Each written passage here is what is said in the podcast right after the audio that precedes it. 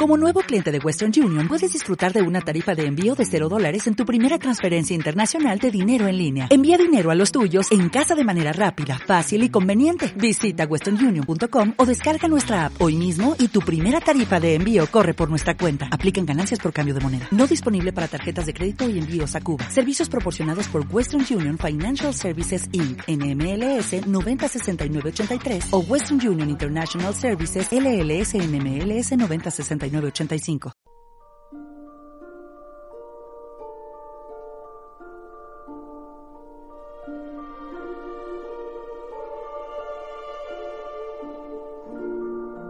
Érase una vez, érase una hace mucho, mucho tiempo. Es posible que en libros hayáis visto el lugar. Pues la historia que os voy a contar ocurrió cuando el mundo era antiguo. Mundo era antiguo.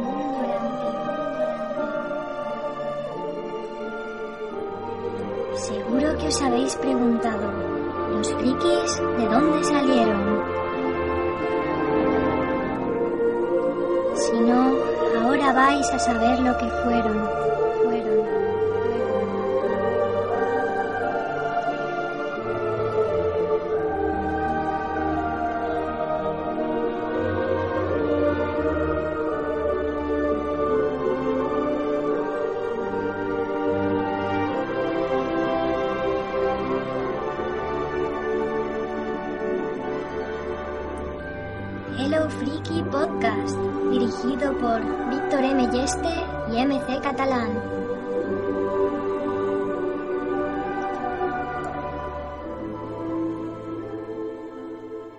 Estamos en Hello Freaky Podcast 2x12 y esta vez vamos a traer una, una gran remesa de novedades, de estrenos, de, también vamos a hablar un poco de los Juegos del Hambre, vamos a hablar de un estreno que dentro de poco vendrá que será Immortals y yo creo que esta, este programa va a ser muy interesante. Conmigo eh, tengo a Jorge, a JR Plana en Hello Freaky. ¿Qué tal, Jorge? Buenas, muy bien aquí, muy a gusto con vosotros. Muy bien. Y también tenemos aquí a Sergio G4, F5, G6. ¿Qué tal, Sergio? Hola, buenas, un placer como siempre. ¿Con ganas de grabar un poco? Con ganas de grabar un poco. Eh, yo soy Víctor Mellesta, el otro, el editor de Hello Freaky, eh, de la revista digital Hello Freaky, a la que pertenece este podcast, que recuerdo que es www.hellofreaky.com. Y bueno, hoy tenemos la ausencia de Marta, MC Catalán, de la otra editora, que está resfriada y bueno, eh, no ha podido estar con nosotros aquí. que temía ser un, ¿Cómo se dice? Estos que tienen voz rara. un muñecajos de estos. Ahora mismo no me sale el nombre. bueno. Yo tampoco caigo. Ya somos tres. ¿Será posible? Bueno, da igual. Eh, sin más, vamos a pasar a la primera sección, que es la sección de cine. Lo primero de todo, vamos a discutir y hablar un poquito de lo que hemos visto esta semana y qué opinamos de todo esto. ¿Qué, eh, ¿qué, has, ¿Qué has visto esta semana, Jorge? Bueno, pues yo esta semana, para sorpresa de muchos, he visto Eclipse, que no lo había visto. ¿Has visto, o sea, has visto Eclipse que no es amanecer? O no amanecer, no, no la otra, porque... Eclipse que lo hacían en la tele, supongo, creo, ¿no? claro, creo que fue en... Bueno, en una cadena, no me acuerdo cuál era. Primero que la ponía y digo, bueno, voy a, voy a verla para poder meterme con ella en condiciones. Muy bien, así me gusta. Pero vamos, esto no es lo interesante.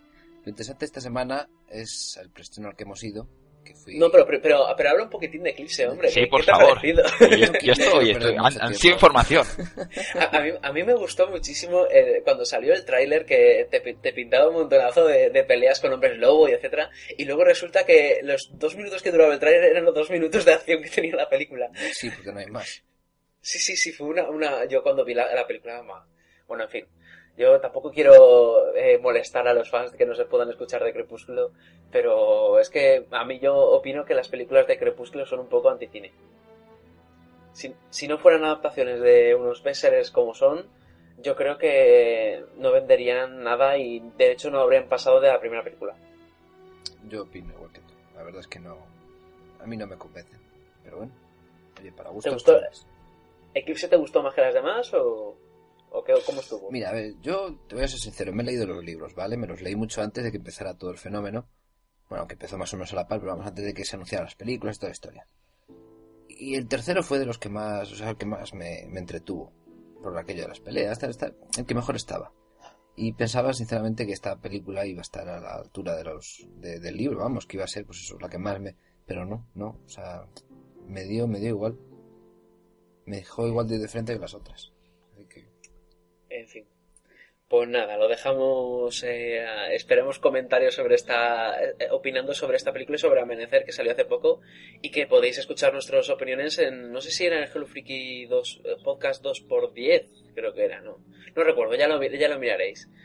Y nada, creo que también has ido a ver una película que, bueno, yo por lo menos espero con mucha ansia.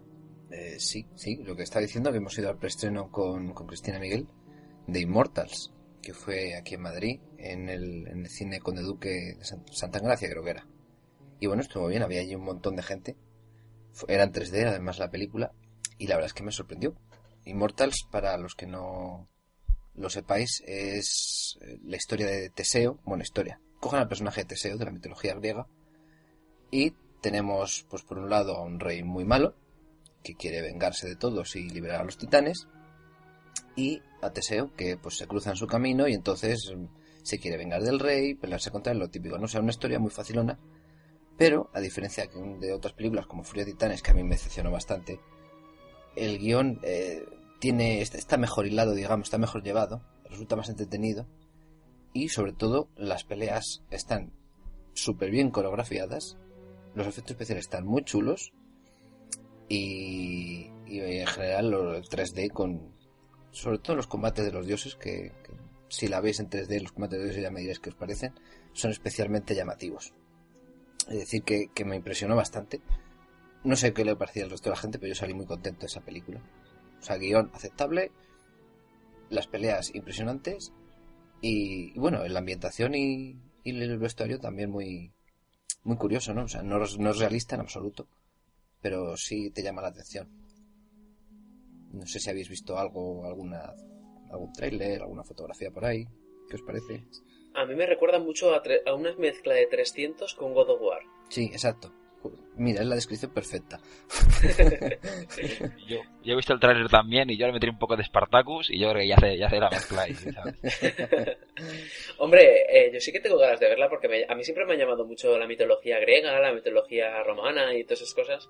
Y no sé, eh, tiene buena pinta. Hmm. Por otra parte, eh, luego ya comentaré en mi noticia que vais a ver que también va a haber una especie de relación extraña con todo este tema y no sé, parece que se están poniendo un poquitín de, moda este tipo de, argumentos. Sí, lo, que pasa es que yo creo que le sacan poco provecho al tema de la mitología. Porque hay tantos personajes, tantas historias que bien llevadas al cine pueden dar mucho de sí, se quedan cortos. O sea, pero vamos, ni, una milésima parte de lo que podrían hacer con todas estas historias. O sea, Teseo, la historia de Teseo es apasionante, pues además llega casi hasta Troya. Hasta Troya en plan que, que se casa con Elena, creo que se casaba con Elena y luego los hermanos de Elena van a rescatarla, en fin. Y aquí pues se queda muy corto, ¿no? Te da unos matices, pero vamos, que se podría sacar más provecho. Hombre, cualquiera, cualquier persona creo que puede darse cuenta de que esta película está hecha para sacar partido del efecto especial y la acción y ya está. Sí, sí. De, todas maneras, eh, yo tengo un poco de miedo al tema del 3D, porque es que el 3D normalmente cuando hay mucha acción tiende a ser un poquitín eh, no sé, me, parece como si las escenas fueran un poco borrosas. No sé, eh, ¿ocurre esto en esta producción? Pues no, en esta, en esta película la verdad es que no. Las peleas, ya como he dicho, están muy claras, se ve muy bien qué está pasando, en todo momento te enteras de quién es quién. O sea, no es lo típico que se están pegando tortas y no sabes, está ganando el bueno, está ganando el malo, quién es ese que acaba de perder. No, está muy clarito, no te mareas. Y además lo hacen, como tú decías, en plan God of War, a veces lo ralentizan o sea, el personaje, digamos que el que ataca sigue moviéndose, pero la acción la ralentizan, hace un efecto Matrix, hay efecto bala. Y entonces te enteras perfectamente, no te mareas y te causa una impresión de decir, wow, cómo mola. Sí, pues yo no tengo muchas ganas. Ya hablaremos también nosotros cuando se estrene y eso. ¿Y has visto alguna otra película? No, Eclipse Inmortal, ya está. Esta semana ha estado un poco flojo. Y bueno, poco flojo ya son dos, oye. Yo creo que a dos no llego, ¿eh? ¿eh? Bien, y Sergio, tú por tu parte, ¿qué has visto? Sí, pues yo he visto una combinación un poco rara. He visto Melancolía, que creo que, que tú, Víctor, lo habías visto también, y, y El Árbol de la Vida. Y bueno, de melancolía, que supongo que para hablar un poco de ella, melancolía me gustó bastante. Es cierto que hay dos partes diferenciadas. Bueno, la película ya, ya mismo la diferencia, ¿no? Y bueno, estoy un poco de acuerdo en lo que comentaste. ¿Te acuerdas que dijiste que la primera parte quizás era un poco espesa, ¿no? Y dejaba parte a, a esa segunda parte que era un poco más ágil y que era más fácil de ver. Pero, no sé, creo que la primera tiene que ser un poco así. Y lo que me gusta de Melancolía es que da mucha interpretación, ¿no? Interpretación de, de parte del espectador, ¿no? Qué es melancolía, qué es el planeta, qué representa, qué es cada cosa. Yo creo que ahí hay, hay mucho juego. Y si te metes dentro, es como estas películas, si te metes dentro, lo disfrutas bastante. Y si no te metes, pues quizás encontrarás que es un poco pesada. Pero encontré que era una, una, una buena película, me gustó mucho. Y sí, unos, una buena parte de fotografía y, no sé, cuestión artística me gustó bastante. Eso sí que está, era destacar pero en general si, si te metes en la historia y estás con ganas creo que la disfrutarás la disfrutarás bastante pues yo creo que con esto ya tenemos opinión de todos los colaboradores y de todos de aquí de Hello Freaky Podcast, porque creo que llevamos tres o cuatro semanas que todas las semanas alguien ha visto Melancolía y opina sobre ello. A ver si la semana que viene soy yo. Pues seguramente ya, ya, veremos. Y nos cuentas qué tal. Y después del árbol de la vida, el árbol de la vida no sé si la habéis visto. No. no. Yo seguramente la vea la semana que viene. Así que ya veremos pues no sé si decírtelo o no, pero bueno, yo acabé muy, muy, muy enfadado. No me fui de la sala como, como otra gente que sí que se fue, pero no sé cómo decirlo sin que sea spoiler. Tiene la primera media hora es una es una rayada, es como un no sé cómo decirlo, un documental. Sí, en el cual salen incluso dinosaurios, sí. Sí, sí, pero bueno, ha habido momentos que pensaba que era Terranova, de verdad, ¿sabes? Pensaba que iban a salir los de Terranova y digo, venga, que se emociona. Y digo, no. El problema que tiene es que tiene media hora que es muy lenta y el que, que es un poco inconexa con el resto de la película, ¿no? O sea, la película tiene una historia clara, pero, pero es una historia muy sencilla, ¿no? Entonces, el problema que tiene es que durante media hora te cuenta algo que no tiene nada que ver, o que lo puedes meter, pero que tiene poca relación. Después, ahí se mete un poco en la filosofía, en la relación con Dios, que tampoco tiene tanto que ver. Y después cuenta la historia, por decir una manera. Y lo intenta relacionar todo un poco. Yo creo que los críticos, sinceramente, yo creo que la mitad se durmieron de los que hicieron críticas buenas y pusieron, seguro que era seguro que era buena y lo pusimos, porque es una película que te puede gustar mucho y pensar que es una obra de arte, pero no piensas que es la mejor película de, del año ni, ni, ni, mucho menos. Me parece muy sobrevalorada, que hay que ir a verla porque, bueno, tienes que, que ir a ver, pero de verdad sí que tienes que ir armado de paciencia para no quedarte dormido, porque es lenta y es muy pesada. Pero supongo que es como esas, ¿no? De las esas películas que como esas obras de arte abstractas, ¿no? Si te metes, si, si, si, las entiendes, pues las debes disfrutar mucho. Y si no las entiendes, pues debes, piensas que, que, no vale para nada. Claro, claro. Eh, yo opino que con los críticos pasa muchas veces. Es como si estuvieran ellos metidos la cabeza dentro de la madriguera y de repente eh, levantan la cabeza y ven lo que han hecho los demás y lo que opinan los demás y lo que escriben los demás y dicen, ay, pues yo también. Pero lo que, lo que me da rabia realmente es que todo, la unanimidad de la crítica. Porque el público el público no lo tiene unanimidad. El, el, unanimidad. el público, mucho, mucho se quejó. Bueno, es que de la sala, no te digo que se fue la mitad, pero, pero bueno, pero casi, ¿no? Y, y, y, claro, es que el público está muy dividido. Y de la crítica, en muchos sitios, en Metacritic y IMDB, muchos tienen una nota muy alta. Y muchísimas críticas son muy buenas. O sea, de 5 estrellas sobre 5, 10 sobre 10. Y eso, eso sí que, eso sí que creo que es engañar al lector. O para mí, para mí lo es. Sí, desde luego. Eh, una cosa, ¿en tu sala salió la gente también? Sí, sí, sí. ¿En serio? Sí, sí, claro. Juas, eh, bueno, yo, es que, yo, había oído que... de que cadenas de cines habían decidido, habían tomado la, la, medida, yo creo que la primera medida que habían tomado en la historia del cine, que era que si tú te ibas en los prim la primera media hora de la película o algo así, sí. o los primeros 45 minutos, ellos te devolvían el dinero, no, no te devolvían el dinero, te daban otra entrada para otra película. Exacto, que podías ir a ver otra película. Lo que pasa es que es que es verdad, la media hora esta es tan distinta a todo el resto, que es que no es una historia ni nada, es solo bueno, vosotros ya lo veréis. Cuando, lo veáis me, me, lo comentáis. Porque es que es verdad que hay que verlo para, para comentarlo. Pero, pero es muy, es tan distinto a todo que yo entiendo que al final está media hora ahí diciendo, bueno, ¿esto empieza ya o, o qué? ¿Acaba el documental de la 2? ¿Y empezamos o, o, no? Y claro, es un poco así. Pero por cierto, una cosa que os tengo que comentar es que ahora pensaba, justo cuando iba al cine, pensaba que este año, 2011, es el año que menos he ido al cine de los últimos, pero muchísimo, de hace muchísimos años. Y pensaba, no sé si he sido yo o ha sido por la calidad de las películas. Intentaba recordar películas, quizás blockbuster buenos y esto, y es que me cuesta mucho encontrar buenas películas este año 2011. No sé si a vosotros os pasa lo mismo, que este año he ido mucho menos al cine, pero porque de verdad a la hora de elegir no he encontrado casi nada que me interesara mucho. Pues la verdad es que, hombre, así de bote pronto no sabría decirte. Yo sí que he ido más que nunca, pero porque me estoy volviendo cada vez más cinéfilo, todo que decirlo. No creo que tenga nada que ver. Pero sí, yo tengo entendido que mucha gente opina que este año ha sido bastante flojito. Salvo... Estoy hablando aquí en España porque los estrenos vienen un poco más tarde. Cosas como Cisne Negro, eh, Super 8 y otras películas eh, sí que han estado muy bien. Otras películas que han sido interesantes como por ejemplo, yo que sé, para pasar el rato como Kung Fu Panda 2 o algunas de estas así. Pero tampoco ha habido ningún peliculón prácticamente. Claro, es que si nos ponemos así, yo cine negro lo pones en los Oscars ah, del año pasado. Eh, también, sí, también, el, origen del Parque de los Simios, otro peliculón.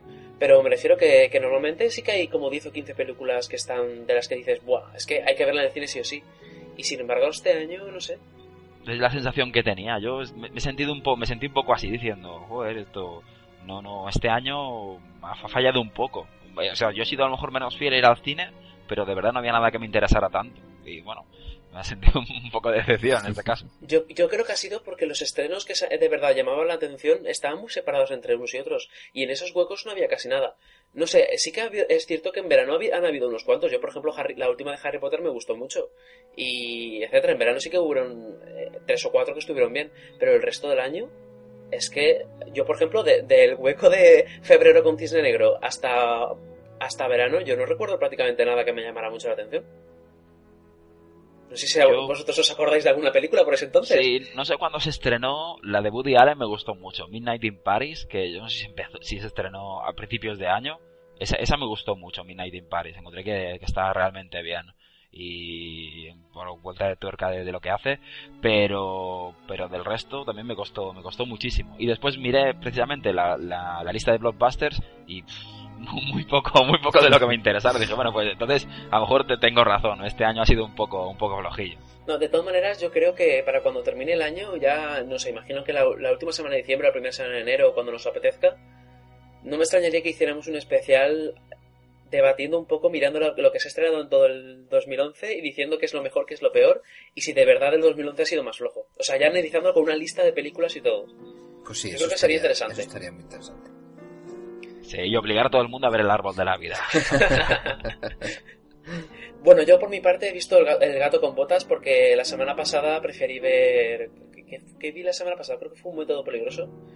Eh, esta semana yo he preferido ver el gato con botas y me, lo he pasado bien, pero sobre todo con la primera parte de la película. Luego ya flojea. Es como decía, creo que la crítica de Chris Miguel, que la segunda parte de la película, uff, el huevo es que es muy cansino. es que no solo es molesto visualmente, porque es que es molesto visualmente, es que encima cae mal y te cansa. No sé, es, la película yo la recomiendo para verla, pero yo no sé si la vería en el cine. Sí que está bien animada, la verdad es que sí que está muy bien, porque DreamWorks Animation está, lo está haciendo bastante bien. Pero es que el, el guion no tiene mucho. Y el principio aún, aún tira que te va, pero es que lo peor de todo es que me huele una secuela porque está teniendo bastante éxito y, es que la secuela va a ser pésima, es que estoy seguro.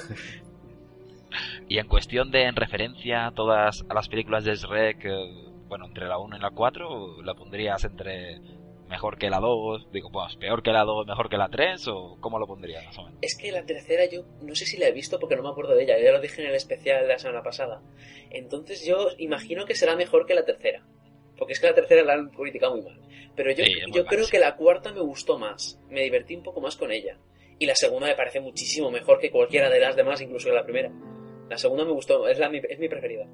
Así que yo diría que el gato con botas está bien, pero para pasar el rato. Exacto, sí. Vale. Pues nada, yo creo que con esto ya hemos presentado un poquito el cine, más o menos como está ahora mismo. La presentación ha durado un poquito más de lo que pretendía, pero la verdad es que ha estado muy interesante opinar un poquitín de cómo está la situación del cine hoy en día. Y sin más, vamos a pasar un poquito a las noticias de cine que están saliendo últimamente. Porque están últimamente saliendo muchas novedades de muchas superproducciones de la, ya de cara al año que viene y que yo creo que están que, a mucha gente les, va a gustar mucho.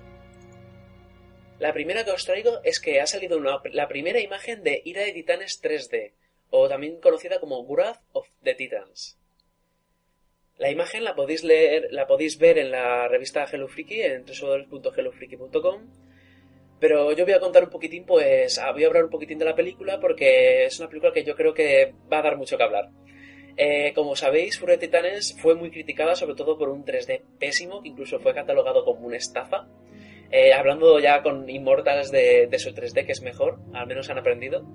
Eh, en este caso, parece ser que, no sé si decir que no han aprendido y van y llaman Ira de Titanes 3D cuando fue precisamente el 3D lo que, lo que, lo que fue lo peor de la primera.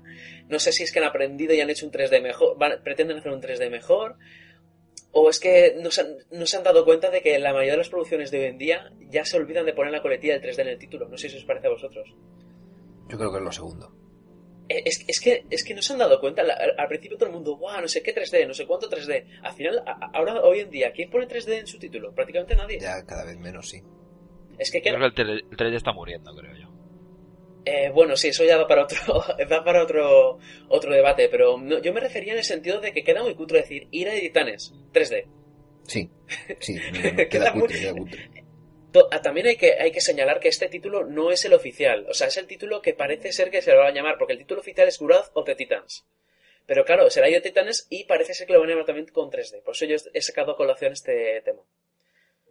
Bueno, eh, la segunda entrega la dirigirá Jonathan Liebesman y con un guion de David Johnson, Dan Matthew y Stephen Knight. Y lo curioso es que no va a tener en su, en su reparto a Gemma Artenton, sino que va a estar protagonizada una vez más por Sam Worthington, un actor que ya aseguró que se esforzaría muchísimo más en su actuación con esta película, ya que él mismo admitió que la primera no lo hizo muy bien. y también está acompañado de, una plantilla bastante buena que es Liam Neeson, Ralph Fiennes, Rosamund Pike, Bill Nike, eh, Danny Houston, Toby Kebbell y bueno, y etcétera. Bueno, y Edgar Ramírez que hace de, uno de los malos. La trama se, se desarrollará 10 años después de los sucesos que vimos en el filme original, encontrándonos con un Perseo, San Worthington, que quiere vivir de forma tranquila con su hijo Helio. Sin embargo, los dioses, debilitados por la falta de fe de la humanidad, pierden el control de los titanes, cuyo líder no es otro que Cronos, el padre de Zeus, que es Liam Neeson. Eh, también de Hades, que es Ralph Fiennes, y Poseidón, que es Danny Houston. Eh, Hades y Ares, que son eh, que Ares es Edgar Ramírez, llegan a un acuerdo con Cronos para capturar a Zeus. De ahí que Perseo decide rescatarlo. Así que la película va a tratar de que eh, Perseo tiene que rescatar a Zeus. De hecho, la imagen aparece con el tridente de Zeus, que ya veremos. No, el tridente de, creo que era de, de, Poseidón. Ahí tenía un desliz. Y que parece que va a ser un, objeto bastante importante en, el, en el argumento de esta película. Y para ello contará con la ayuda de Andrómeda, que es Rosamund Pike, de Agenor, que es Toby Kebbell, y de Festo, que es Bill Nighy. Y bueno, se estrenará en España y también en Estados Unidos y en muchos otros países el 30 de marzo de 2012. ¿Qué os parece esta película? ¿La iréis a ver al cine o le vais a castigar con, vuestro descontento con la primera? Castigo, castigo. Pero vamos, o sea, sin dudarlo. no, no, me, esperaré. No, no, no me atrevo a, a, ir a un cine para luego llevarme el mismo chasco, porque los actores me da la sensación que son más o menos los mismos que la primera y la primera fue un fracaso total y no, no tiene pinta de que hayan aprendido. Yo, yo iré con cautela, primero a ver qué, qué cómo pinta y cómo la ponen y si, si la pinta bien sí que ir a verla y si no, pues mejor no arriesgarse, una apuesta muy arriesgada. Yo por lo que veo es que esta película va a sufrir un, un primer fin de semana muy flojo y si luego resulta que los que la han visto opinan bien, ya tendrá su, su segundo fin de semana como si fuera el primero. Porque yo pienso que como vosotros, yo también voy a esperar una semanita que la gente diga, ¡guau! Es que es una mierda, esto, esto no hay quien lo vea, no sé qué. Bueno, entonces yo no, no iré a verla. yo no iré a verla. y encima, lo peor de todo es que, claro, se, se va a estrenar después eh, de, de, Immortals, que ya yo creo que le va a poner la escala bastante alta comparada con Furia de Titanes. Sí. Entonces, no sé, es que yo creo que con tanta película de, de época esta va a sufrir, va a sufrir. Ya veremos, esperemos, esperemos y ojalá yo tengo esperanza de que lo hagan bien. A ver si es verdad. Confiamos en ello. Bueno, yo en este caso traigo otra noticia, que es que John Lithgow también estará en la comedia Dogfight, que es el actor John Lithgow participará en el reparto de Dogfight, que en el cual ya estaban diferentes actores como Zalgi uh, Galifianakis, Dylan McDermott, Jason Sudeikis, Brian Cox, Gary Groves y Will Ferrell. Y en este caso, bueno, no se sabe todavía qué papel interpretará, pero se rumorea que podría ser un decongresista rival de los dos protagonistas y el villano en la película, como ya ha hecho en varias. Eh, la cinta, la película cuyo guion ha sido escrito por Sean Harley y Chris Henry, trata de dos, dos políticos rivales, que es Will Ferrell y Zach Galifianakis, que quieren hacerse con un cargo de selecciones que se celebran en un pequeño distrito de Carolina del Norte. Y el rodaje ha empezado hace poco, con vistas a un estreno hasta el otoño de 2012.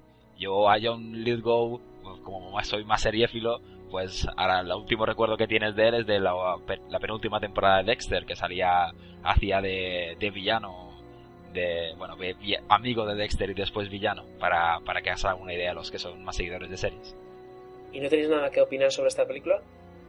Bueno, la verdad es que todavía de la película no he visto nada, del actor sí que lleva algunas sí que sí que bueno ha visto algunas películas me gusta bastante cómo actúa en principio esperaremos más noticias de ella y veremos y veremos y veremos un poco para la gente que se quiera desintoxicar un poco de, mitos y mitómanos y fuera de titanes pues una comedieta también también tiene que haber a mí este actor me parece que, trabaja bastante bien. Yo, yo, yo a lo mejor sí que la veo. En el cine no lo creo porque este, es que lo malo de este tipo de películas es que no llaman mucho a verla en una gran pantalla es lo malo que tienen. Y claro, si es su principal fuente de ingresos, normalmente, claro, tienen a tener unos presupuestos muy pequeños.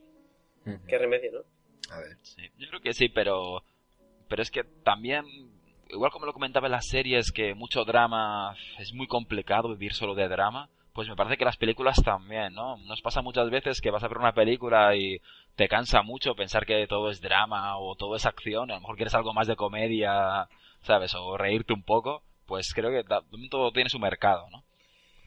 Pues sí, sí, muchas veces eh, vas con un grupo de amigos y te apetece ver una película de una comedia que, te haga reír un rato y ya está. No, no tampoco buscas una superproducción que, que te haga saltar de la silla. Pues sí. Eh, bueno, y Jorge, tú por último, ¿qué, qué, traes? Pues yo el tráiler de, de, Raven, que es eh, la película del director de V de Vendetta y va sobre Edgar Allan Poe, el escritor del siglo XIX. Y ya solo, ya solo con esas dos cosas que has dicho, eh, te has labrado el, yo creo que la atención de la mayoría de los oyentes de Hello Freaky. Edgar Allan Poe y V de Vendetta, ¿sabes? Bella mezcla. La verdad es que esto tiene muy buena pinta. El de Edgar Allan Poe va a ser, bueno, va a hacer de él John Cusack, que además nos tiene acostumbrados a hacer de escritor en un montón de películas.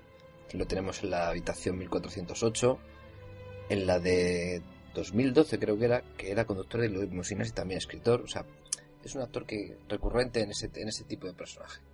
Y entonces la historia va de que hay una serie de crímenes y estos crímenes son especialmente macabros y brutales y parece ser que están inspirados en las obras de Edgar Allan Poe, que por aquel entonces era un paria, o sea, sus libros no gustaban en absoluto.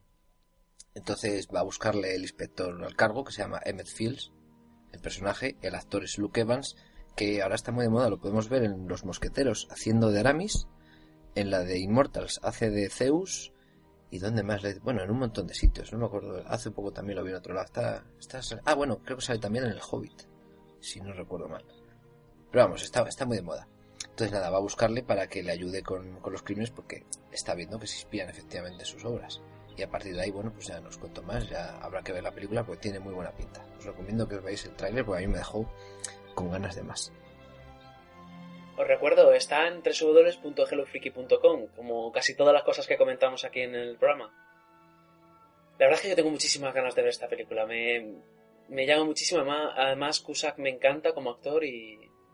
No sé, yo conmigo ya han contado desde el primer momento en que salió la primera imagen que me acuerdo que salía con un cuervo. Sí. ¿Cómo no? y estaba muy bien. Sí, la verdad es que el solo hecho de que sea una peli de Alan Poe ya merece la pena asomarse por lo menos a ver de qué va. Solo con Alan Poe ya, ya más conquistado. bueno, pues nada, vamos a pasar a los estrenos y a comentar qué se estrena esta semana y qué, y luego también a decir pues qué opinamos que tiene mejor pinta y qué no. Eh, en primer lugar, ¿qué nos traes, Jorge? Pues yo os traigo Arthur Christmas, Operación Regalo. Querido Santa Claus, yo creo que eres de verdad, pero ¿cómo visitas a todos los niños del mundo en una noche? Si alguna vez te has preguntado cómo Santa Claus puede llevar tantos regalos, te vas a llevar una sorpresa. La operación Santa Claus se pone en marcha. Y esta es una de esas películas que, como bien dice Sergio, a veces apetece ir a ver al cine, ¿no? De, pues las típicas de Navidad, entretenidas. A lo mejor que ibas a ver con tus padres un poco más pequeño, pero bueno, seguro que alguno cae. Y bueno, es una película de animación eh, dirigida por Sarah Smith y eh, va sobre Santa Claus que cree que su reinado está llegando a su fin y entonces piensa ya eso de jubilarme. Entonces le pasa testigo a su hijo Steven, que es el típico eficiente y responsable, pero así un poco como tristón, ¿no? Y se pone inmediatamente a, a encargarse de todo. Pero esta Navidad resulta que hay un problema. Uno de los 600 millones de niños a los que hay que visitar se queda sin regalo. Y entonces pues ahí empieza todo el enredo de intentar arreglar el estropicio. Parece divertida. Tú también vienes, chaval. ¿Yo? ¿En eso? ¿Por arriba? ¿Tirado por esos? Bondín, danzarín. ¿Cómo se llamaban los demás? Que nunca me acuerdo. ¿Pa, pa, pa, Bambi? No me gustan los bichos con cuernos. Este año, justo la persona en la que nadie creía Señor, ¿qué hace Arthur ahí fuera? es la única que puede salvar la Navidad. ¡Dejadme a mí! Da igual cómo hayamos llegado hasta aquí, siempre que esa niña siga creyendo. Arthur Christmas, Operación Regalo. ¿Cómo crees que estará? Bien, bien. ¡Un niño se quedará sin regalo! Bien, yo os traigo Attack the Block.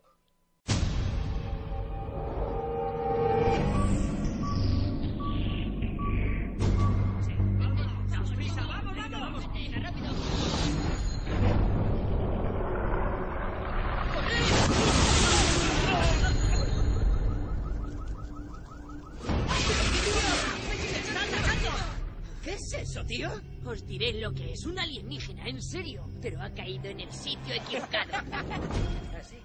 Esta es una película que yo calificaría de metacine, o más bien metafriquismo.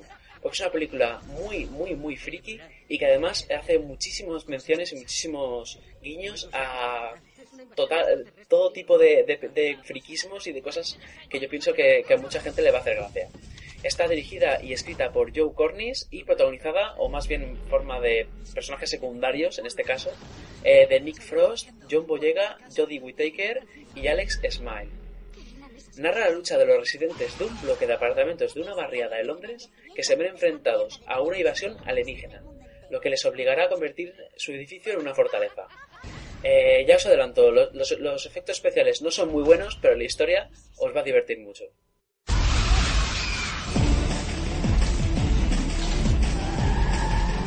Disculpa la conducción, en Navidad daré clases. Yo no tengo crédito. me queda un mensaje. Es demasiada locura para explicarlo en un mensaje. Hay que llamar a la policía. Sería mejor llamar a los cazafantasmas. Pasaron delante de nuestras narices. Tenemos armas. Deben de tener seis años. Tengo nueve y medio. Hay que pasar de la calle y volver al bloque.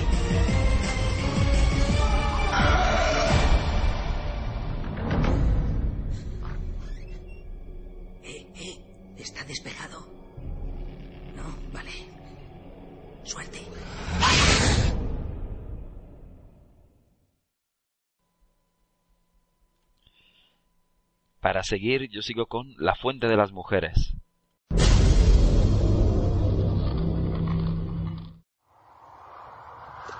Hola, Nasim, ¿qué tal estás? Hola, hola, hola. No hay señal. Asqueroso burro. Como no des media vuelta mañana, te vendo en el mercado. Venga. El agua es para las tareas domésticas y las mujeres debemos ir a buscarla. Es una tradición. Ha sido así desde el principio de los tiempos. Los hombres deben canalizar el agua hasta aquí. La Fuente de las Mujeres es una producción eh, belga, italiana y francesa, una mezcla entre drama y comedia, con una historia que nos cuenta que en un pequeño pueblo, en algún lugar entre el norte de África y Oriente Medio, la tradición exige que las mujeres vayan a buscar agua bajo un sol ardiente, a la fuente que nace en lo alto de una montaña. Leila, una joven casada, propone a las demás mujeres una huelga de sexo. No mantendrán relaciones sexuales hasta que los hombres colaboren con ellas en el transporte del agua hasta la aldea. En este caso nos llega una bueno una, una comedia con tintes un poco un poco dramáticos en el idioma original era de árabe en principio veremos para, para el tipo de público que bueno que le gusta un poco más uh, esa mezcla de géneros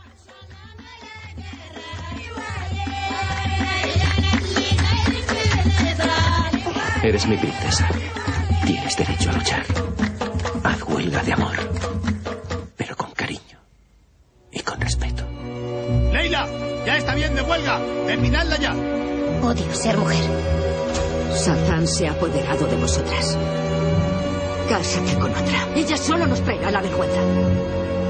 Cuando empiezas una guerra, tienes que saber cuándo ponerle fin. Tenéis que demostrar vuestro valor. Porque hemos de tener menos voz y voto que los hombres sobre nuestro futuro. No debemos ceder.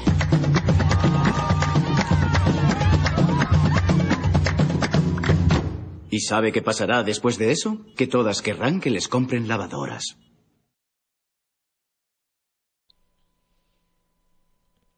Prosigo yo con un thriller español que se llama Open 24 horas. Está dirigido y escrito por Carles Torras y protagonizado por José María Blanco, Alice Bocci, Amadís de Burga, Anne-Marie Jau, Rubén Jiménez Sanz, Fina Rius y Judith Uriak. Héctor, que trabaja como vigilante nocturno, debe cuidar de su hijo que padece una minusvalía física y psíquica. Día tras día lucha para salir adelante, pero los problemas se le acumulan. Un juicio pendiente, un trabajo agobiante, un padre maltratador. Héctor trata de no hundirse, pero lo único que consigue es vivir en un estado de letargo permanente, un letargo del que puede ser peligroso despertar. Y para finalizar, llega Porfirio. Porfirio es un hombre postrado, en una silla de ruedas que vive en Florencia con su mujer y su hijo, y apenas logra subsistir vendiendo minutos de teléfono móvil en el porche de su casa. En el pasado había sido un próspero ganadero que había depositado grandes esperanzas en el futuro. En la actualidad está pendiente de cobrar una pensión del Estado. La historia se centra en su vida cotidiana, su gradual deterioro psicológico y su obsesión por hablar personalmente con el presidente del gobierno. Un, uh, un, bueno, un drama, un drama comedia en este caso con producción española y también suramericana, colombiana, argentina y uruguaya. Muy bien, pues con, con esto os hemos presentado todos los estrenos de esta semana. Eh, esta vez tenemos un fin de semana un poquitín más corto en el caso de número de estrenos, porque hay otras veces que os hemos llegado a traer 10 estrenos. Esta vez tenemos 5.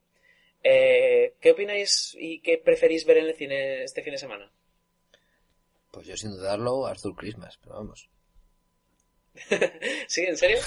¿Te, apetece verla? No lo sé, sí, bueno, es que la verdad no tenía pensado ir a ver nada, pero bueno, por defender mi estreno. muy bien, muy bien. Esto es fidelidad de un estreno. Yo he puesto por, por Attack de Blog, que como no, supongo que tú, que puedo que Víctor nos a contar un poco más de que, de si, si, si, es, si vale, si vale la pena ir a verla. Yo me lo pasé muy bien. Yo la vi con, no sé, me, reí mucho y el, el, argumento es bueno. Eh, la película dura lo que tiene que durar, no más. Creo que duraba hora y media, no mucho más. Y yo opino que la película merece la pena. ¿Verla en el cine? Pues, ¿por qué no? Los efectos ya digo que no son buenos, porque tienen un presupuesto muy, muy bajo. Pero es que te ríes mucho, te lo pasas muy bien y no sé, yo, yo de verdad que la, la recomiendo. Pero como ya la he visto, no voy a ver esa, así que yo creo que ver Arthur Christmas porque me llama bastante. Ahí, ahí. Sí, me llama, me, me, llama el hecho de que un niño se quede sin regalo y un tío que es súper patoso diga, voy a, darle el regalo, sea como sea, y se vaya con el padre de Papá Noel a, a ver si lo consiguen. Está, no sé, me parece una película muy graciosa. Entonces, os dejo con Arthur Christmas y me quedo con Attack de Block, si os parece bien. sí, muy bien. Bueno, pues nada, con esto terminamos la sección de cine. os recuerdo que podéis leer la cartelera, eh, ver los estrenos que se estrenarán en los próximos fines de semana, eh, podéis leer las últimas noticias, las últimas, las últimas, críticas, todo lo que queráis relacionado con el cine en www.hellofreaky.com. Y sin más, nos vamos a literatura. Deberías partir. Perseguir el viento. Que no te atemoricen los peligros del camino.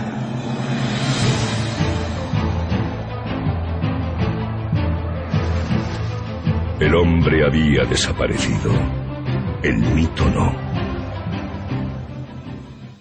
Bien, ya estamos en la sección de literatura y aquí eh, yo por mi parte no voy a hablar de qué estoy leyendo porque ya lo he comentado en otros eh, fines de semana y otros, otros podcasts y todavía no he acabado mi libro. Pero yo tengo muchas ganas de, saber qué, qué opina eh, Sergio de los Juegos del Hambre porque se terminó en la trilogía y sin spoilers, avisamos sin spoilers. Eh, yo tengo ganas de saber qué, qué te ha parecido, qué, qué libro te ha gustado más y todo eso.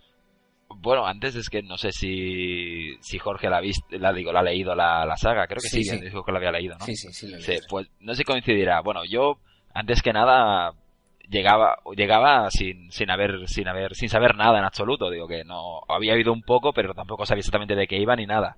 Así que es como un lector virgen, ¿no? A, a los juegos del hambre. En este caso lo que creo es que me gusta mucho la combinación de de, de las historias o la mezcla de, de, de géneros, pero más que nada de las historias que hay. Lo veo una mezcla un poco entre 1984 por, por la vigilancia, ¿no? Por la vigilancia en la que está, una mezcla en un mundo feliz por el sistema de clases que hay y después en referencias televisivas a la película esta japonesa Battle Royale, Sí. porque en eso se basa un poco los Juegos del Hambre más que nada. Bueno, en, en cierta manera, ¿no? No es exactamente igual, pero se parece un poco. Y me, ha gustado mucho, es decir, que los tres me los he leído, no sé, a lo mejor en, en tres, en tres días, tres o cuatro días.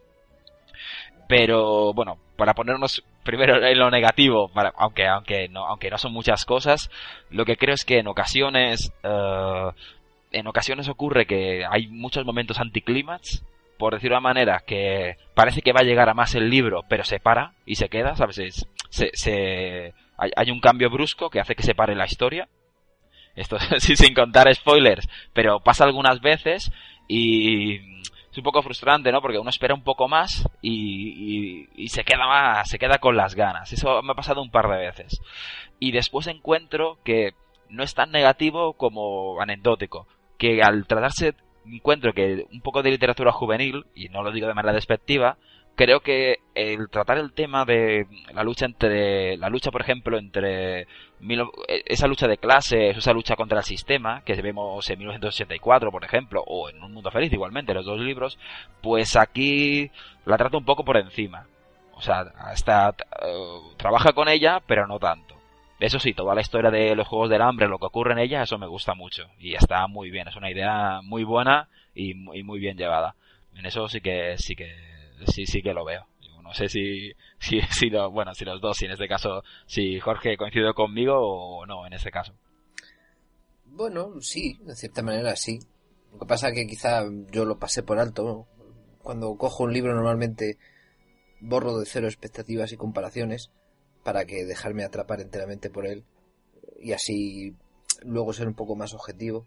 Entonces sí es verdad que lo quizás lo deja un poco de lado, no se mete tanto, pero claro, considero que a lo mejor lo, lo, lo compensa más con todo lo que son los juegos del hambre y, y el sistema, con tal cómo funciona, que, que con lo otro. Pero vamos, sí, hasta cierto punto sí tienes razón. Pero Jorge, ¿no que se encuentras? Creo que al final puedes contar mucho de qué va, ¿no? De qué van mucho los Juegos del Hambre o sobre qué trata, pero me parece que esencialmente es una historia de amor, ¿no? Es como, en simplificación, aunque parezca, creo que es una historia de amor. Sí, sí. La verdad es que en cierta medida sí. Lo que pasa que quizá el personaje no... O sea, el personaje femenino está como poco por encima de ese amor. Es más, no sé, es que a mí el personaje de Candice me parece que hasta cierto punto coincido con los el resto de los personajes, en mi opinión hacia ella, un poco irresponsable. Como va a su bola y quizás no se da cuenta de todo lo que está haciendo y todo lo que provoca, no solo eh, cosas que suceden, sino los sentimientos que despiertan los demás. ¿No te ha parecido eso a ti también? Sí, sí, realmente me parece así. Muchas de las cosas que veía decía, bueno, es eh, en, en actos que ella cree responsables, ¿no? Se vuelven irresponsables, no, no, no, no acaba de, de- de pensarlos, ¿no? Y sobre todo no tiene, no tiene en cuenta la repercusión que tienen, que tienen. Exacto. Eso, sí, sí, eso co- coincido plenamente. Igualmente recomiendo, bueno, recomiendo mucho los tres libros, ya sea para lectores jóvenes como para lectores más adultos. Yo creo que de todo tipo lo disfrutarán. Y, y no que, y que no decir que tampoco que la historia de amor es una historia pastelera, de eso así. No trata de eso realmente, pero son de esas historias que a veces tratan de muchas cosas, ¿no? O hay, hay un tema importante por encima, pero después al fin y al cabo no se trata de una historia de amor. Que a mí realmente son las historias de amor más que, que, me parecen las más bonitas, porque son las que llegan más, ¿no? No las que se tratan solo del amor, sino de otras muchas cosas, y además está eso. Sí, la verdad que sí, llevas razón. También hay que tener en cuenta que, que vosotros habéis hablado de que el, el defecto del protagonista es que es bastante es irresponsable, ¿no? Hmm. Pero yo, yo eso no lo veo un defecto, en el sentido de que yo estoy cansado de, de leer libros en los cuales los protagonistas son bastante perfectos. Y muchas veces lo que se necesita de un, de un, protagonista es que se despunte de alguna manera o que la fastidie o que tienda a hacer cosas que no tocan. Por ejemplo, Harry Potter en su momento eh, a mucha gente le caía mal. De, sobre todo en la parte del quinto sexto libro que, que no había Dios que lo, que lo aguantara. Uh -huh. Y por otra parte, por ejemplo, Quoth en El nombre del viento es que no hace más que fastidiarla y encima sí. es un prepotente. Eh, ese tipo de cosas yo creo que hoy en día ya se han dado cuenta de que hay muchos libros y hay demasiados protagonistas que son perfectos. Mm. Un protagonista que sea irresponsable y que muchas veces haga las cosas porque sí. No sé, yo, yo lo veo bien. Sí, no, yo no lo comentaba tanto como defecto, sino como característica que hace que quizá la historia sea un poco distinta. Sobre todo con la tradición que hemos tenido en estos tiempos de libros juveniles con protagonistas perfectos y historias de amor muy bonitas. O sea, es, no es defecto, es rasgo de la personalidad. Que a lo mejor sí, es así, es un, es un sí, exacto, no, no es un rasgo. Yo también lo veo así, no, no es un defecto, ¿eh? Es, yo coincido, ¿no? estamos cansados ya de, de los típicos héroes que lo arreglan todo y son perfectos y esto. Nadie quiere parecerse a ellos, ¿no? Tienes que ser un, un poco malo también o, o un poco loco, ¿no? También para, para, para llegar a enganchar un poco más con, sobre todo con, con los lectores. Y, y, en este caso es esto. Lo que pasa es que, bueno, es un poco curioso, ¿no? Porque la responsabilidad que tiene es contrasta, contrasta, un poco con, a veces con la perfección, ¿no? De otros. Pero eso le da, le da, le da mayor valor. No, no lo veo como un defecto. igualmente los defectos que he comentado tampoco son grandes defectos, sino la, la, propia idiosincrasia del libro hace que sean así. No sé si con esto te hemos, te hemos metido más ganas, Víctor, para que lo leas o no. Sí, sí, sí, yo tengo muchísimas ganas de leerlo. Además que a mí me encantan los survivors, etcétera. Yo lo digo mucho. A mí esta trilogía la tengo que leer sí o sí. De hecho, este, de esta Navidad no pasa. Eh, lo que sí que te quería preguntar es, si tuvieras que elegir un libro, ¿cuál de los tres te ha gustado más? Uh, el, el primero. Yo me quedo con el primero porque es la presentación de los Juegos del Hambre y se nota que quiere contar esa historia, ¿no? O sea, el primero por sí solo eh, tiene un final que, bueno, te puede gustar más o menos, pero tiene ese final, ¿no?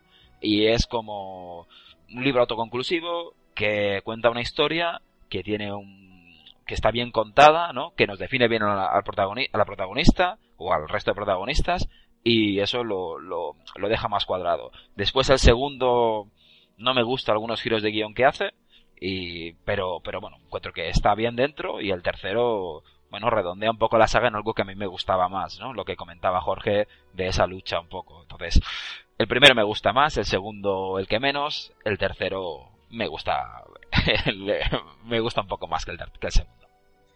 Muy bien. Pues nada. no sé si Jorge lo ve o no o en este caso coincide conmigo. Sí a mí el primero también me causó más impresión el resto ya es como que tomé carrerilla y en el tercero, con el final del tercero me di de bruces así contra un muro que dije yo, no, no, esto no me lo esperaba. Así que... No spoilers. No, no, no, no yo no spoiler, no me gusta spoiler, pero vamos, que... Vale, vale, vale, vale. Pero que, ¿con qué final la cuestión es? ¿Con el final final o con el final de antes? el final de antes. Ah, vale, pues entonces como todo el mundo, así. Muy bien. Eh, y Jorge, ¿tú has leído algo que nos quieras comentar? Pues sí, yo la verdad es que he estado un poco, un poco antiguo, porque después de, del último podcast en el que estuve aquí, me cogí unos relatos de Lovecraft, que es un autor que, que no he leído casi nada, entonces, bueno, pues dije, como estuve hablando del terror y todo esto con el, con el libro aquel que comenté, dije, pues me voy a coger a Lovecraft y estuve leyendo unos cuatro relatos, me, me gustaron, no, no hay nada especial que añadir, o sea, todos sabemos cómo es. Y lo que os dije que tenía pendiente, que era leerme algún libro de Sherlock Holmes, pues me cogí el, el Sabueso de los Baskerville, que lo tenía a mano. Oh, qué gran y me quedan sí, sí. las dos últimas páginas, pero dos páginas, que no me ha dado tiempo de terminarme antes de esto. Pero vamos, que ya está acabado. Es el mejor libro de Sherlock Holmes, en mi opinión. Y el de mucha gente también. No sé si también estará de acuerdo, Sergio. Sí, sí, yo, yo he leído no te puedo decir que todos, porque nunca sé si al final si los leo todos o no, pero porque he leído muchas recopilaciones, ¿no? Sí, sí. Pero, pero si no es mi preferido, está en el top 3, el top 3 seguro. Es, es, una, es un relato redondo, me- Mm. me- está muy bien. En mi caso, el mejor, sin duda, ¿eh? Sin duda. Además, el primero que leí y el mejor y además el menos pesado de leer. Eh, es un poco más al un estilo, como lo escribió como 10 o 15 años después, Sí. porque estaban todos los fans enfadados porque, bueno, lo vamos a decir, mató a Sherlock Holmes en, una- en un libro. Entonces eh, dijo, bueno, no pasa nada, venga, voy a es- a escribir un libro de antes de lo que, de, que de una cosa que pasó antes. y, y sacó a, a colación a Sherlock Holmes. En fin, pues nada, eh, con esto tenemos la presentación de literatura, así que vamos a comentar un poquitín las noticias que han salido últimamente que yo pienso que pueden ser interesantes. En primer lugar, eh, como todos sabéis, la crisis está afectando en todos los campos y en muchísimos temas. Y en este caso, eh, el número de usuarios de las bibliotecas locales ha aumentado en un 30% por la crisis. Los estudios se han realizado en Galicia, pero vamos, que se pueden extralimitar a casi toda España. Y resulta que el, número de usuarios de las bibliotecas municipales está aumentando debido a que la gente, pues en vez de preferir comprar libros, pues prefiere eh, cogerlos en bibliotecas gratis. Eh, y luego los devuelve cuando los ha leído y ya está. Se ahorran un dinero y pueden seguir leyendo. El diagnóstico lo ha realizado María Jesús Álvarez, que es una bibliotecaria municipal de un pueblo llamado Foz y a la vez presidenta de la Asociación Profesional de Bibliotecarios Municipales de Galicia. Y bueno, según esta, ha crecido también más el préstamo de los libros y las publicaciones de obligada lectura en colegios e institutos. Según ella, no todo el mundo puede pagar veintipico euros por el último libro de un escritor, ya que no es un bien de, bi- de primera necesidad. Así que muchos pues se tiran a las librerías y a la, perdón, a las bibliotecas pues para dedicarse un rato de lectura. Y también otra cosa que ha llamado la atención es que muchos usuarios eh, también buscan el uso de la conexión a internet en estos establecimientos para enviar currículums, consultar ofertas de trabajo, realizar trabajos o incluso, como nos han tuiteado algunas personas, para hacer el, el vamos, para hacer cualquier cosa que no tenga nada que ver con eso. Eh, también incluso lo utilizan para estudiar en universidades de distancia para de alguna manera ampliar sus estudios y poder conseguir un trabajo. Y nada, también Álvarez ha destacado la importancia de que las bibliotecas estén regentadas por bibliotecarios profesionales y no gente que no tenga nada que ver con el, no haya estudiado sobre ello, y que los gobernantes deberían otorgar más ayudas y mejoras a estos centros, porque cada vez están siendo más utilizados. E incluso formuló una especie de, una idea un poco curiosa que se llaman bebetecas. Eh, formó una especie de bebetecas en las cuales podrían estar solo los niños pequeños y así de esta manera que no se mezclen con los adultos y no les molesten en sus lecturas y sesiones de estudio. No sé qué opináis sobre todo esto. A mí lo de los bebés me parece bien. es más cómodo para los adultos que no les molesten y también para los críos, pues pueden ahí hacer, estar como quieran. Las bebetecas, la verdad, la verdad es que me, me llama mucho la atención. Yo todo lo que lo que sea que aumente la gente que va a la biblioteca es bueno, ya sea por un motivo o sea por otro. Y, y coincido plenamente en que es muy bueno que haya bibliotecarios que sean profesionales, en este caso de las bibliotecas. Y sobre todo si es gente apasionada por los libros, mucho mejor. Porque a veces, en vez de leer una crítica o lo que sea, que una persona que tengas confianza te recomiende un libro, suele ser uno de los motivos que, que te impulsan a leer. Y muchas veces de descubrir los, los, los mejores libros, ¿no? Que podrías leer, que, que, que a lo mejor no lo harías si no te lo hubiera recomendado esa persona o esas personas. Pues sí, no sé, está bien, está bien, al menos que, que se pueda leer aun- a pesar de la crisis. Yo pienso que eso es muy importante. Pues sí. 100% de acuerdo. Bueno, en este caso yo traigo otra noticia, que es que ha salido un nuevo lector de libros a color y con posibilidad de reproducir vídeo. Eh, en este caso se ha presentado en Corea por parte de una empresa que se llama Kyobo, que es una tienda de libros la más importante en, Corea, y utilizará una, una tecnología que se llama Qualcomm Mirasol, que se ha creado expresamente para, para, en este caso para Kyobo. Lo que, lo que hace, lo que hace Qualcomm Mirasol es que se diferencia un poco de la tinta electrónica, que solo reproducía en, en blanco y negro, y de las pantallas LCD, que son las que utilizan las tablets, ¿no? Y porque si, si lo habéis visto alguna vez, es muy diferente ver una ta- pantalla LCD que un, que un ebook reader, ¿no? Se lee de una manera muy distinta. Igual con Mirasol lo que integraría sería la, la calidad de tinta electrónica con, con, con, con reproductor de vídeo. Además tendría una pantalla de 5,7 pulgadas, una bueno una con pantalla táctil y Android 2.3 y con conectividad Wi-Fi. En este caso a lo mejor lo más probable es que salga solo en el mercado asiático, solo Corea o Corea-Japón, pero lo bueno es que con esta tecnología podría llegar a, extenderse y a utilizarlo pues por otros por otros fabricantes de ebook readers para poder bueno llegar a hacer un hacer un, ebook reader pues que reproduzca libros interactivos o con apoyo multimedia para, para libros o con referencias visuales para ayudar a, a continuar ese libro sobre todo tanto pues para personas adultas como para niños sobre todo o para estudiantes que eso pues les podría les podría ayudar bastante yo no sé cómo veis esto, pero si a mí me parece un avance muy importante porque podría dar un salto a lo que es un ebook reader normal en este caso. Sí, no, la verdad es que desde luego es un avance bastante notable. Esto no admite discusión, o sea, es un avance y punto. No, no, eh, yo creo que aquí está el futuro, ¿eh? Ya dijo Susana Vallejo en una presentación de, bueno, una mesa redonda sobre literatura fantástica, a la que asistimos Marta y yo hace un tiempo y que ya colocamos la crónica en la revista. Que ella dijo que, que ella pensaba que por ahí estaba el futuro. Que eh, poner vídeos, poner sonidos, incluso poner música de fondo que yo pienso que, que no sé, que puede servir para dar un mayor profundidad o incluso elementos extra a la lectura. Y no sé, eso siempre me parece bien. Sí, no, desde luego enriquecerá no solo la lectura, sino también los libros. Las posibilidades que se, que se, que se pueden sacar de ahí son muy interesantes. Ya veremos qué pasa. Yo también lo veo así, a ver cómo, a ver hasta dónde llega. Bueno, pues yo voy a hablaros de la Casa del Libro y su jaque a Amazon. Porque hace poco Xavier Solá, que es el director de la página web de la Casa del Libro, eh, hizo una presentación en residencia de estudiantes y dijo que quería convertir la, la, tienda online en la mayor librería de fondo en España. Y entonces Amazon llegó a España hace unos dos meses. Ahora la Casa del Libro ha renovado su web y ha sacado un e-reader propio llamado Tabus, que va a salir a la venta el 23 de noviembre y va a costar 119 euros.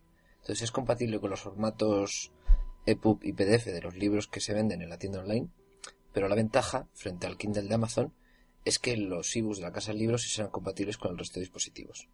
Entonces esto le pone a Amazon una situación un poco complicada.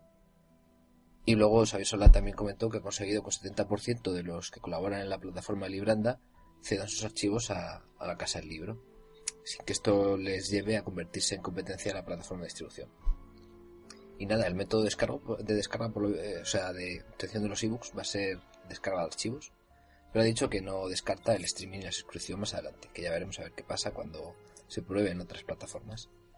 Y luego el precio, también ha comentado que el precio se va a mantener, que ellos querían modificarlo y, bajar un poco, pero que está sujeto a la ley del precio fijo y entonces que no pueden hacer nada. Así que nada, ha puesto Amazon contra las cuerdas, ¿qué os parece? Pues a mí me parece que tarde o temprano se van, a tener que, se van a tener que meter en el streaming porque también otra cosa que pienso en Internet es que el futuro está en el streaming y yo creo que ahí me va a dar la razón prácticamente de todos nuestros oyentes.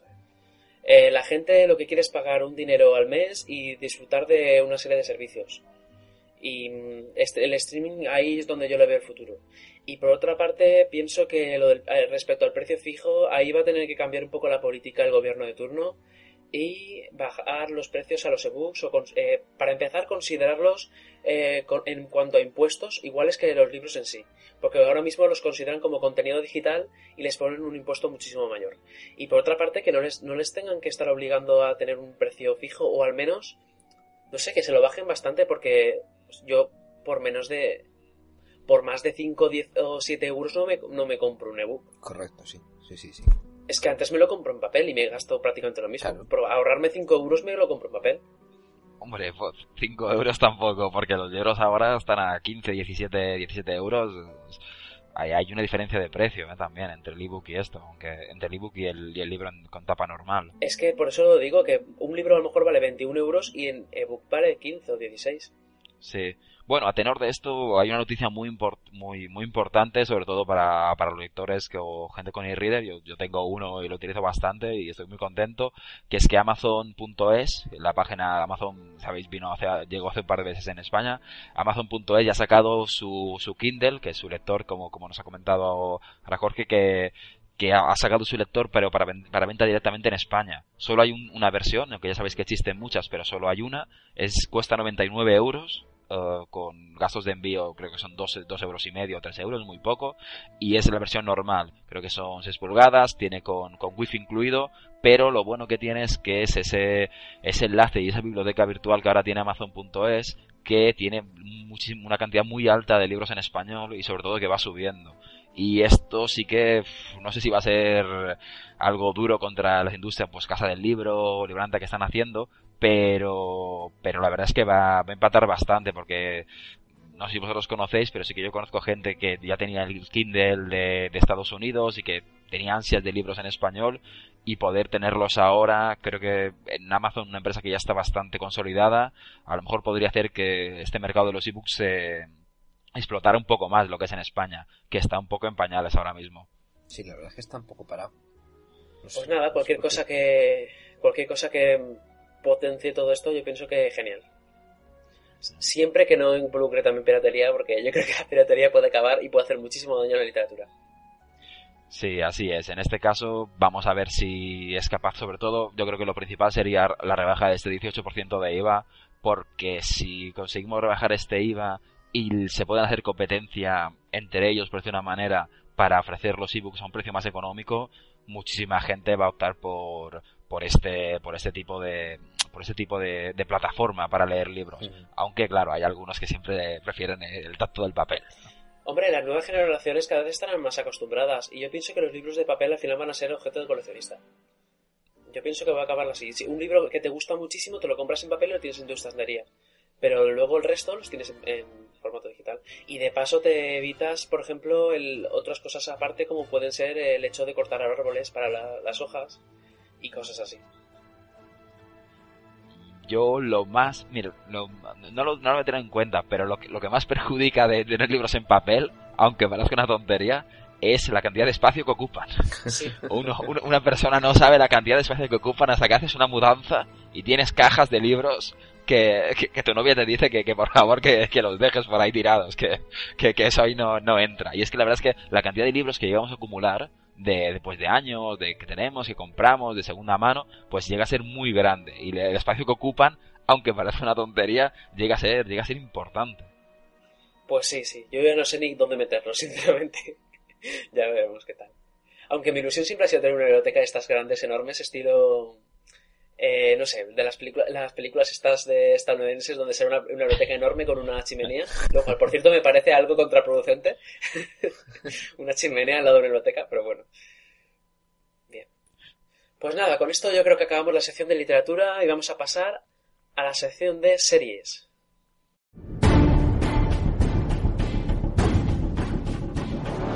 Ciudadanos de Gotham.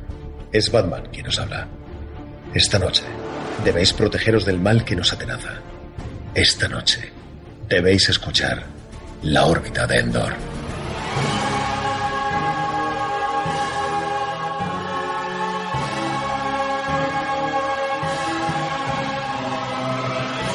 La órbita de Endor, un programa dedicado a la fantasía, la ciencia ficción y derivados en todas sus vertientes. Cine, libros, cómics, videojuegos, manga y anime, juegos de rol, merchandising y mucho más, en un formato fresco y original. Con el mejor equipo de colaboradores y entendidos en diferentes materias, dirigido por Antonio Runa. La órbita de Endor. Mucho más allá del simple friquismo.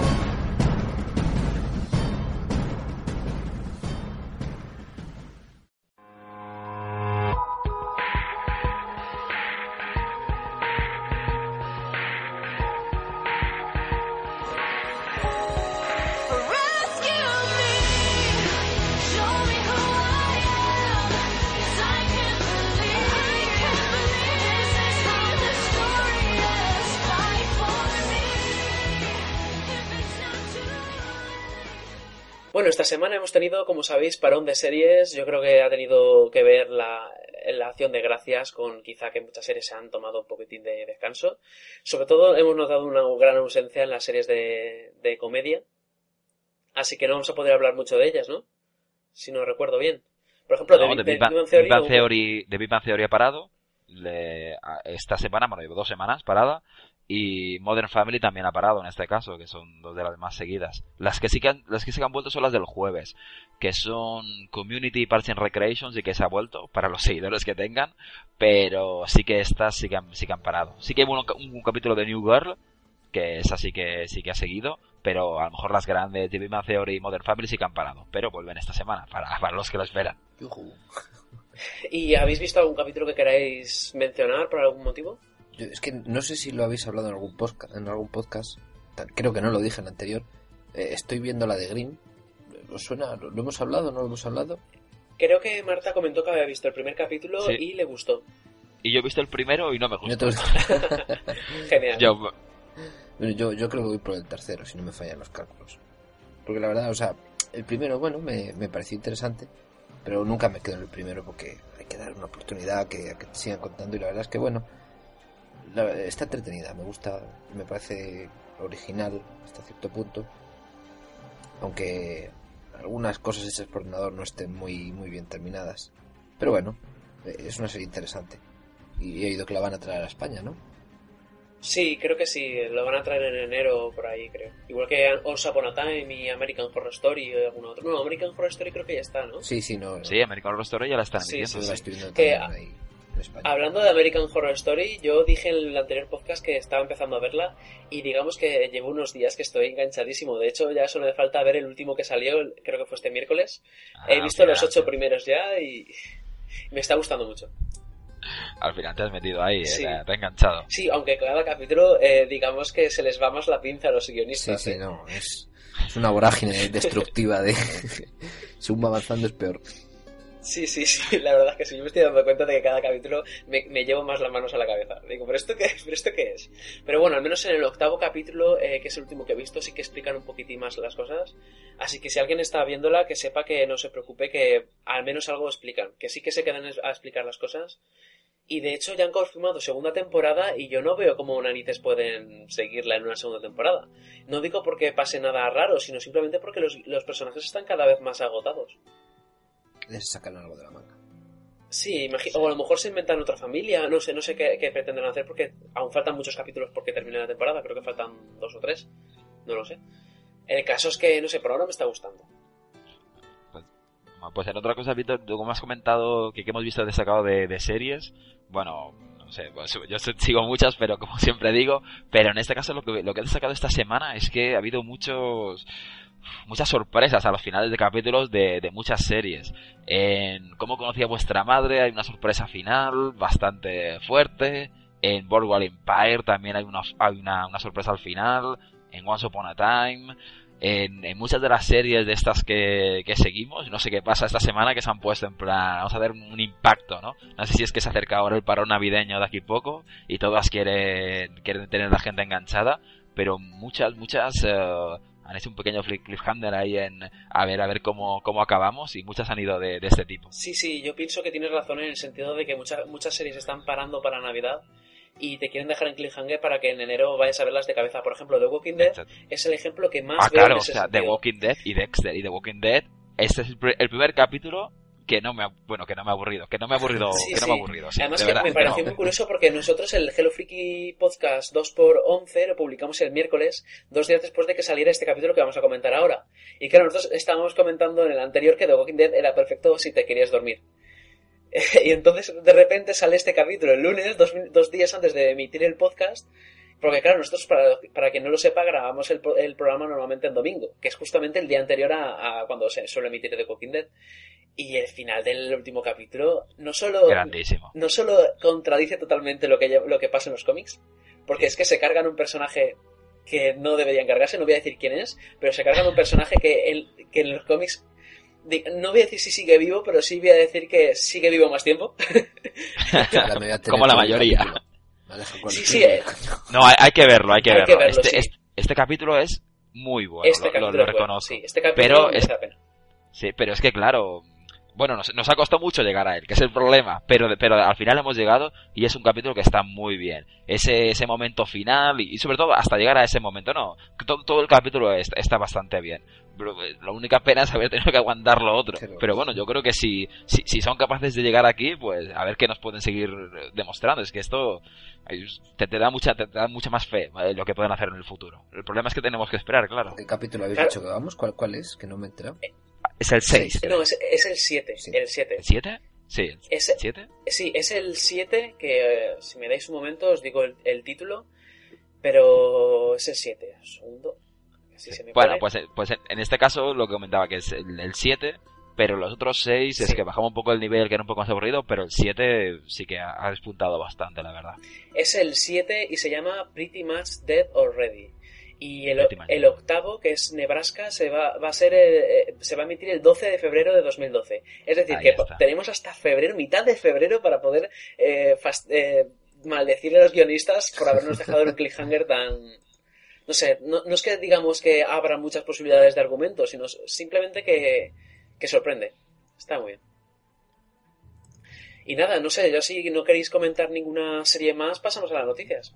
Sí, bueno, en, en series, yo por ejemplo, a veces cuando, cuando esto miré una nueva que decían que estaba teniendo éxito, que era como su, su, no, Suburgatory. Bueno, es una, ahora no me acuerdo cómo era exactamente, su, Suburgatory, bueno, una, una cosa parecida, que habla sobre una chica que se va a los, a los suburbios de, de Nueva York, de, o sea, vivía en Nueva York y se va a una tierra un poco fuera, donde todas las mujeres son, bueno, tienen la cirugía plástica, los hombres son maridos trofeo, todo el mundo muy, muy metido por la imagen. Es como una serie un poco teen, que eso es como mi perdición, ¿no? Así, así algunas veces sí que veo estas series para, para adolescentes o esto, que es que a mí me tira. Como Glee, por ejemplo, que ya creo que, creo que aquí nos gusta mucho.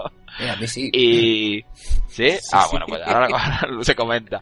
Y lo que y de esta y encontré que es una serie que era normalita, pero me hizo acordarme de la mejor serie de este tipo de, de adolescentes y esto de este año, que es una que sacó en TV, que era Au- Au- Aukart, exactamente. Que trata sobre una chica que se quería suicidar, bueno, que no se quería suicidar, pero que según todo el mundo parece que sí, y cómo se adapta y tiene relaciones con el resto y está realmente bien. A la gente que quiera ver una serie fresca de humor y así de adolescentes es, es la mejor que ha habido durante este año. Así que yo la recomiendo mucho. Y bueno, y defiendo que, y defiendo que Jorge me, me apoye en esto de Glee, que a mí me parece una buena serie, porque es que no hay muchas que, que toquen mucho esto, esto del, eh, de la canción, y como mínimo, pues hay uno, nos queda una. Sí, no, a mí pues no solo me gusta porque canta francamente bien. A mí la verdad es que los musicales, aunque quede un poco raro, me gusta mucho. Es una... Yo ya he dicho que me la dejé y no me arrepiento. Yo no puedo ver A mí también. Yo, un, un eh, un capítulo muy recomendable, el de los mashup, que hacen una, una mezcla de la canción de, de Adele, de dos canciones suyas, y bueno, es que Adele es fantástica como cantante, pero, pero es que tiene una, una mezcla en, un, en uno de los, en el penúltimo capítulo, antes de cuando lo, cuando lo escuchen, y es, es, es un, un capítulo excelente, pero una canción, pues que a veces se hacen unas mezclas muy, muy buenas, y esta es de, la mejor de este año, en mi opinión. Bueno, pues nada, vamos a pasar a las noticias porque nos estamos alargando y si nos va a ir el podcast a, Sí, sí. a una duración demasiado buena. Bueno, eh, para empezar yo voy a hablar un poquitín del siguiente capítulo de Big Bang Theory, que es el, el número 11 de la quinta temporada, que se va a titular The Speckerman Resurrence. Y básicamente en Hello Freaky hemos traído dos imágenes en las cuales se puede ver al actor Lance Barber, que ha aparecido en, otra- en otros sitios como Justified y y United States of Tara, y va a interpretar una especie, un nuevo personaje que va a revivir los fantasmas del pasado de Leonard. Es decir, es una especie de revivir los fantasmas del pasado de Leonard de, de Navidad, pero, pero es en plan de, de que va a ser una especie de antiguo matón que le hacía la vida imposible en el instituto. Y nada, eh, básicamente pues tratará el, capítulo de eso y también de que mm, Penny pues va a pensar que también tiene su propia matona que, que puede ser que, le venga también a fastidiar un poco. Bueno, después de dos semanas de parón ya, ya tocaba el nuevo capítulo. Y yo presento también, eh, bueno, una, una serie que creo que, que tú, Víctor, estás muy, muy pendiente de ella, que es Alcatraz, que hemos colgado dos nuevos trailers de, de, de la nueva serie, bueno, la serie de, del productor JJ Abrams, de, bueno, evidentemente conocido por Lost.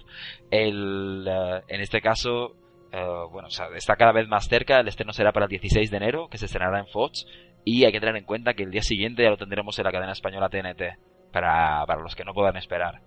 Eh, bueno, la serie cuenta, para los que para los que ya lo sepan, con los, con los actores Jorge García, Sarah Jones, Sam Neill, y bueno, se está esperando con, con muchas ganas. Yo para los que quieran conocer más, que se acerquen a nuestra noticia porque o a ver los trailers, porque estoy seguro que, se engancharán y como mínimo ver el primer capítulo eh, seguro que lo ven y después pues ya depende de cada uno. No sé si tú vas a estar ahí atento ya, Víctor, ya estás, ya estás contando los días que quedan para, para empezar a verla. Yo desde luego voy a verla al día desde el primer capítulo. A mí me llama mucho, me recuerda a cierto aire de a Lost sin isla, pero bien. Yo tengo ganas de verla y, la, y ahí estaré. Y nada, vosotros yo imagino que también tendréis muchas ganas, ¿no? Yo sí. Jorge, ¿tú? Yo supongo que también, sí. ¿Por qué no? Claro. Si, a ti te gusta, a mí también me va a gustar. y nada, y ya por último, ¿qué nos traes tú, Jorge? Pues las nuevas incorporaciones para la quinta temporada de True Blood. Que cada vez vamos aumentando más la lista de, de nuevos personajes y en esta ocasión tenemos a Kelly Overton, que primero referencias ha, estado en Tekken haciendo de Christy Monteiro y en The Ring 2 que hace de Betsy. Ahora la he visto, pero no me acuerdo del personaje, por si alguien se acuerda, bueno, ya nos dirá a ver si lo identifica. Y bueno, Kelly Overton va a hacer de Ricky, que es una mujer lobo que va buscando qué le ocurrió al líder de la manada, a Marcus. Luego tenemos a Luis Hertum, que también, bueno, este es un secundario, sale en Tekken, sale en curioso caso de Benjamin Button, sale en La Niebla, en CSI y en un montón de series también, que Herzum va a ser otro hombre lobo que busca ser el, nuevo líder de la manada. Y por último tenemos a Valentina Cervi, que es la hija de, de Tonino Cervi, productor de un montón de pelis italianas. Esta, esta señorita sale ahora en Jane que la, creo que la han estrenado esta semana, haciendo de Bertha Mason y eh, por su parte va a hacer a, una vampira llamada Salomé, que por lo visto desciende de la nieta del mismísimo Herodes. Así que nada, con, eh, iremos pasando más noticias porque hasta verano no tenemos nueva temporada. Y aún falta bastante, me temo. Pues nada, ya iremos trayendo las novedades que, que surjan. Yo de esta serie le tengo ganas porque me gusta, pero es que por otra parte siempre que la veo me desespero porque no le sacan parte del argumento como deberían. Siempre se andan con por las ramas de una manera bestial que, bueno, me parece casi incluso insultante. Pero bueno, bien. Al menos vuelve Russell, que es un personaje que me gusta mucho en esta nueva temporada. Sí, luego es un gran personaje. Y ya está. Y eso.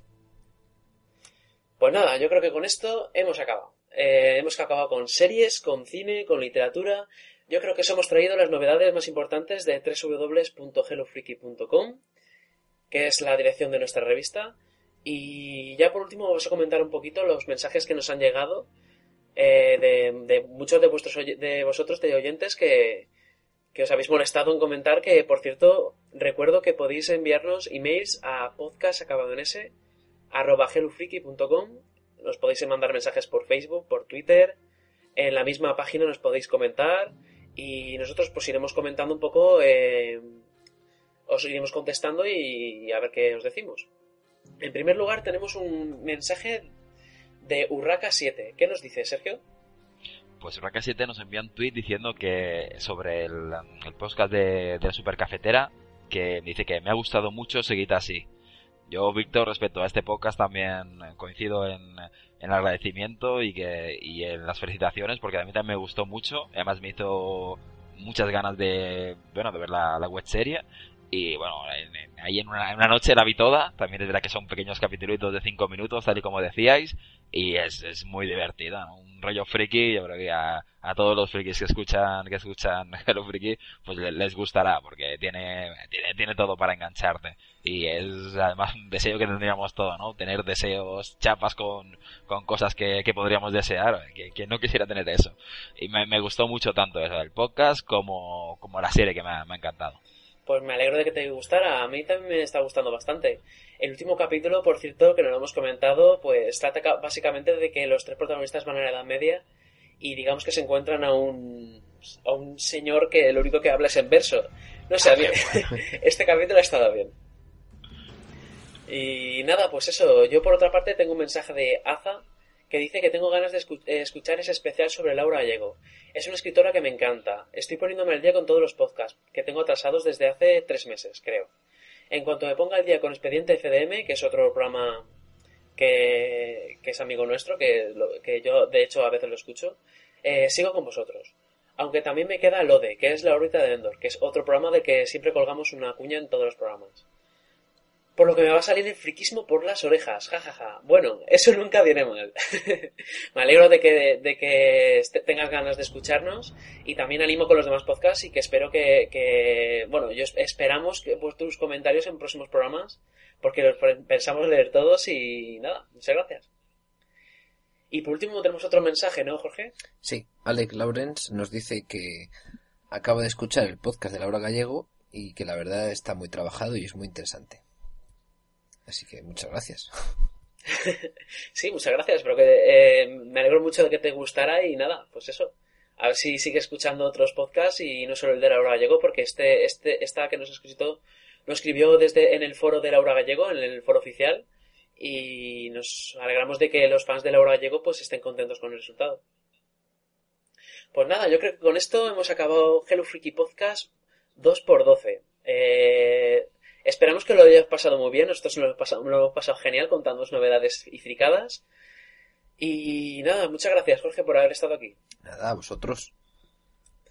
Ya, ya te emplazamos para dentro de una semanita, a ver qué, de qué hablamos y ya veremos qué hacemos. Eh, espero estar aquí, sí, sí. Intentaré no defraudar.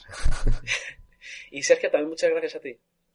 Pues nada, muchas gracias. Ahora mismo voy a, bueno, en nada voy a ver si voy si veo Arthur Christmas, que ahora que pienso, ahora que pienso, lo vais a ver todos menos yo, digo, bueno, pues a Dante Plot ya la veo otra semana. Primero veo Arthur Christmas y así la comentamos y después ya veo la otra. Sí, que aprovecho para decir que creo que se van a estrenar en, aquí en España, en vez de el viernes, se van a estrenar el miércoles, debido al, al puente que va a haber. Ah, bueno, mira qué bien.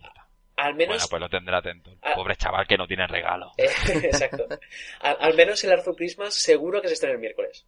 El resto yo creo que también no lo sé. Pues nada, muchas gracias por habernos escuchado y os recuerdo www.hellofreaky.com eh, Nos podéis escribir en podcast acabado en ese arroba hellofreaky.com en Facebook, en Twitter, en Google Plus y donde queráis, donde más gustéis. Muchas gracias a todos y hasta la semana que viene. Adiós.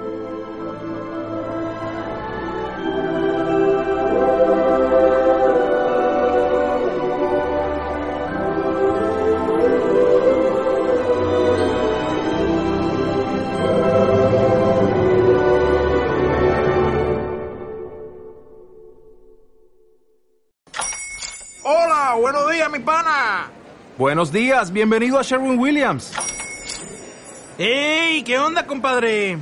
¿Qué onda? Ya tengo lista la pintura que ordenaste en el ProPlus app. Con más de 6.000 representantes en nuestras tiendas listos para atenderte en tu idioma y beneficios para contratistas que encontrarás en aliadopro.com. En Sherwin Williams somos el aliado del PRO.